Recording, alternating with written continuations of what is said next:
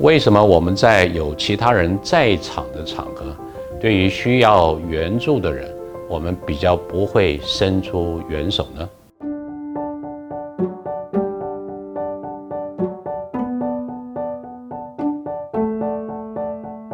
一九六四年，哈，在纽约啊，靠近中央公园的一个住宅的这个区域，哈，那么发生了一些不幸的事件，哈。那应该是大约在清晨，然后到两三点的时候，啊，这位呃名叫做 Kitty 呃 Genovese 的这个女士哈，在她的公寓的外面呢，那么受到了侵袭，然后最后被杀害。那么当场哈，在这个她的这个呃公寓的这个外面的这个周遭了，应该至少哈，因为经过事后警方的调查，至少有三十八位的这个邻居。曾经听到这些噪音，或者听到一些音响，然后想要出来看一下。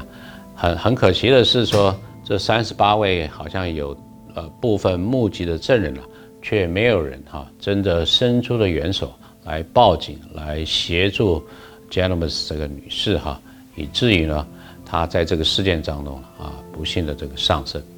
那么这样的事件当然也引起了美国社会的震惊。当然也让社会心理学家感到极度的关切跟好奇，为什么有这么众多人在啊旁观的这个情况之下呢，却没有人真正的伸出援手来协助一位受害的这样这个对象哈？那这个我们称之为旁观者效应哈，bystander effect 啊。那 bystander effect 当然在社会心理学里面的也做了很多的这个研究哈。刚才讲的，引起很多社会心理学家的这个高度的兴趣。那慢慢的，我们大概可以过滤出来，或者是厘清出来啊，有重要的两个因素，或者说是机制呢，在影响着为什么当有众人出现，然后我们遇到一个应该需要协助的这个场景的时候，一个情境的时候，却怯于去伸出援手。那第一个，我们称之为共同的无知，或者说多数的无知啊。就是 pluralistic ignorance 啊，就是通常这些危急的事件发生，它的时间非常的短暂，所以大家也许讯息并不是非常的掌握的十分的清楚或者是完整，以至于说多数人在看这个情境，可能都是你看看我，我看看你。那么因为大家的资讯的不足，可能没有人能够充分的说，哦，这是一个需要被援助的这样的一个情境，所以大家都处在一种。啊，所谓一种无知的这个状态。那当彼此都无知的时候，然后我相互的参照，看看你好像觉得，哎，这没有什么，那旁边的人也没有觉得什么，别人看你好像也没有行动，可能大家都觉得这并不是一件需要真正伸出援手来协助当事人的这样的一个情景。所以这是众人的哈没有做这个动作呢，造成了一种共同的这个无知哈，这是一个哈。那另外一个可能的重要因素或者重要的这个机制呢，我们称之为责任的分散或者责任，diffusion of responsibility 啊啊，我们另外有个词汇叫做 social loafing 啊，loafing 本来就是游荡的意思啊，也就是说你没有固着在任何的一点或者任何的一件事情上面。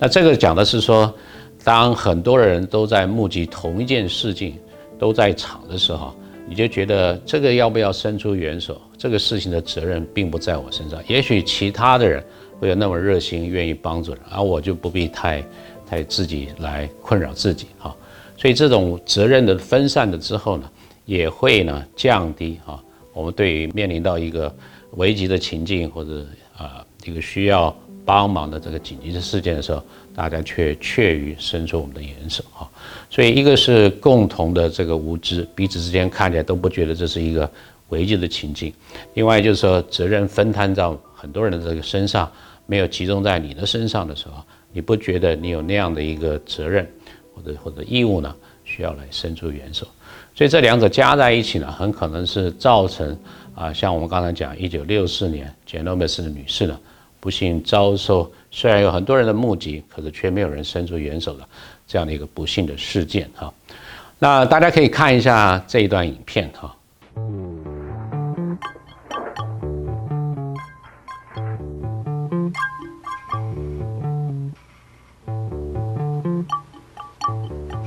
You see smoke coming through the vent, and it is ambiguous. What do you do? There's there's smoke coming out from under the door in that room where I was filling out the questionnaire. Almost everybody does that if they face the smoke alone. Now let's have you face the smoke with two strangers.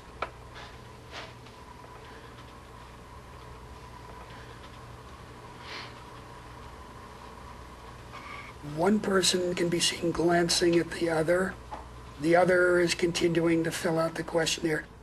It's getting a little more smoky in the room, but nonetheless, you stay in the room.